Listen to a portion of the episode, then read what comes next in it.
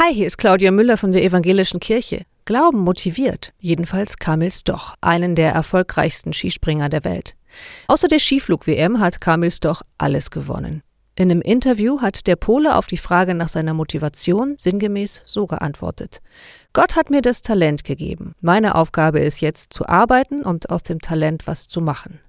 Als Kind wollte Kamils doch ein Held sein wie Superman, weil der fliegen kann. Und ich stelle mir vor, wie Familie und Trainer zu dem jungen Kamil gesagt haben, auch wenn du nicht Superman wirst, du kannst fliegen.